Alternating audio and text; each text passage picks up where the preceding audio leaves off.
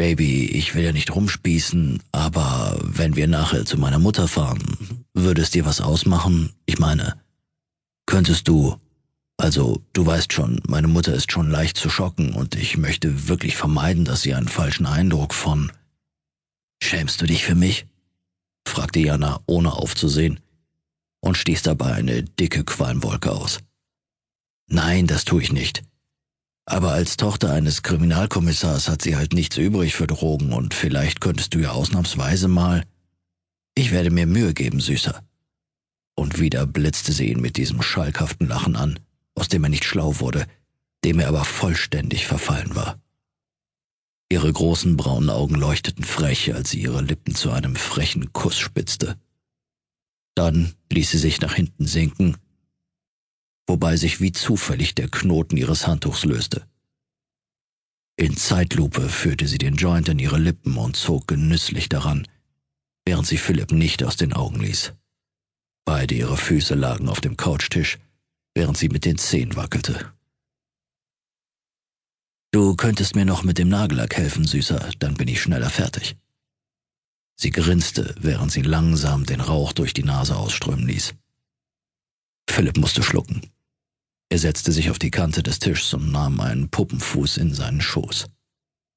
Vor ihm lag das große Mädchen auf der breiten Couch wie hingegossen. Sie hatte die Augen geschlossen und ließ Rauchkringel zur Decke steigen. Hier oben im fünften Stock gab es keine Nachbarn, die durch die breite Scheibenfront ins Wohnzimmer hätten schauen können, aber selbst wenn, hätte es Jana doch nicht gestört. Nackt bewegte sie sich ebenso ungezwungen wie angezogen. Philipp konnte nicht umhin, ihren schlanken Körper zu bewundern. Seine Augen wanderten die langen Beine hinauf. Ihre Oberschenkel hatte sie brav geschlossen.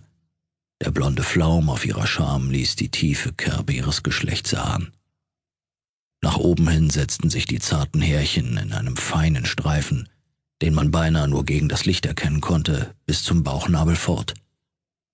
Janas feste kleine Brüste wurden von zwei korallenroten Brustwarzen gekrönt, die sich leicht gekräuselt erhoben hatten. Philipp wusste, dass Jana, wenn sie geraucht hatte, besonders sensibel war, und so strich er langsam mit den Fingernägeln von unten ihre Fußsohle empor. Vielleicht konnte er sie mit Kitzeln dazu bringen, ihre Beine einen Spalt breit zu öffnen. Ich dachte, wir wollten pünktlich bei deiner Mutter sein, rief sie ihn in die Wirklichkeit zurück. Am späten Nachmittag waren sie zum Tee verabredet. Philipp griff nach dem Flakon mit dem Nagellack und begann, die Zehennägel ihres Fußes mit dem perlmutfarbenen Nagellack zu überziehen. Jana musterte ihn mit halb zugekniffenen Augen. Das Licht der Nachmittagssonne fiel durch die Jalousien vom Dachgarten her ins Wohnzimmer und auf ihr von blonden Rasterlocken umrahmtes Gesicht. Sie nahm einen letzten Zug, dann schnippte sie den Stummel des Joints aus der offenen Schiebetür auf die Terrasse. Eine Angewohnheit, die Philipp fuchsig machte. Zwar kam die Putzfrau an drei Tagen in der Woche, um hinter Jana herzuräumen, und die Wohnung war auch immer blitzblank. Aber Philipp, der selbst streng erzogen und zur Ordnung angehalten worden war, zuckte jedes Mal zusammen, wenn sie wieder nachlässig irgendetwas einfach fallen ließ oder in die Ecke warf, ohne überhaupt darüber nachzudenken. Findest du, ich sollte mir die Schamhaare abrasieren? Philipp fiel beinahe der Pinsel mit dem Nagellack aus der Hand. Was? krächzte er. Gedankenverloren spielte Jana mit den spärlichen Haaren auf ihrem Venushügel. Naja, ich dachte, Kerle stehen da drauf, wenn Mädchen sich die Momo rasieren, oder nicht? Philipps Hand zitterte leicht. Er zwang sich, so teilnahmslos wie möglich in ihr Gesicht zu schauen.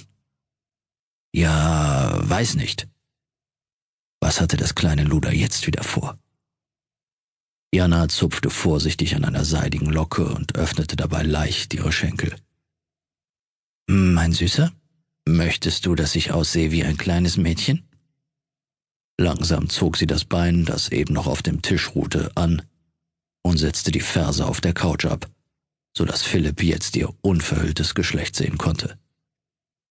Da Jana sich den ganzen Sommer nackt auf der Dachterrasse gesonnt hatte, war ihr Körper überall gleichmäßig gebräunt. So auch zwischen ihren Schenkeln.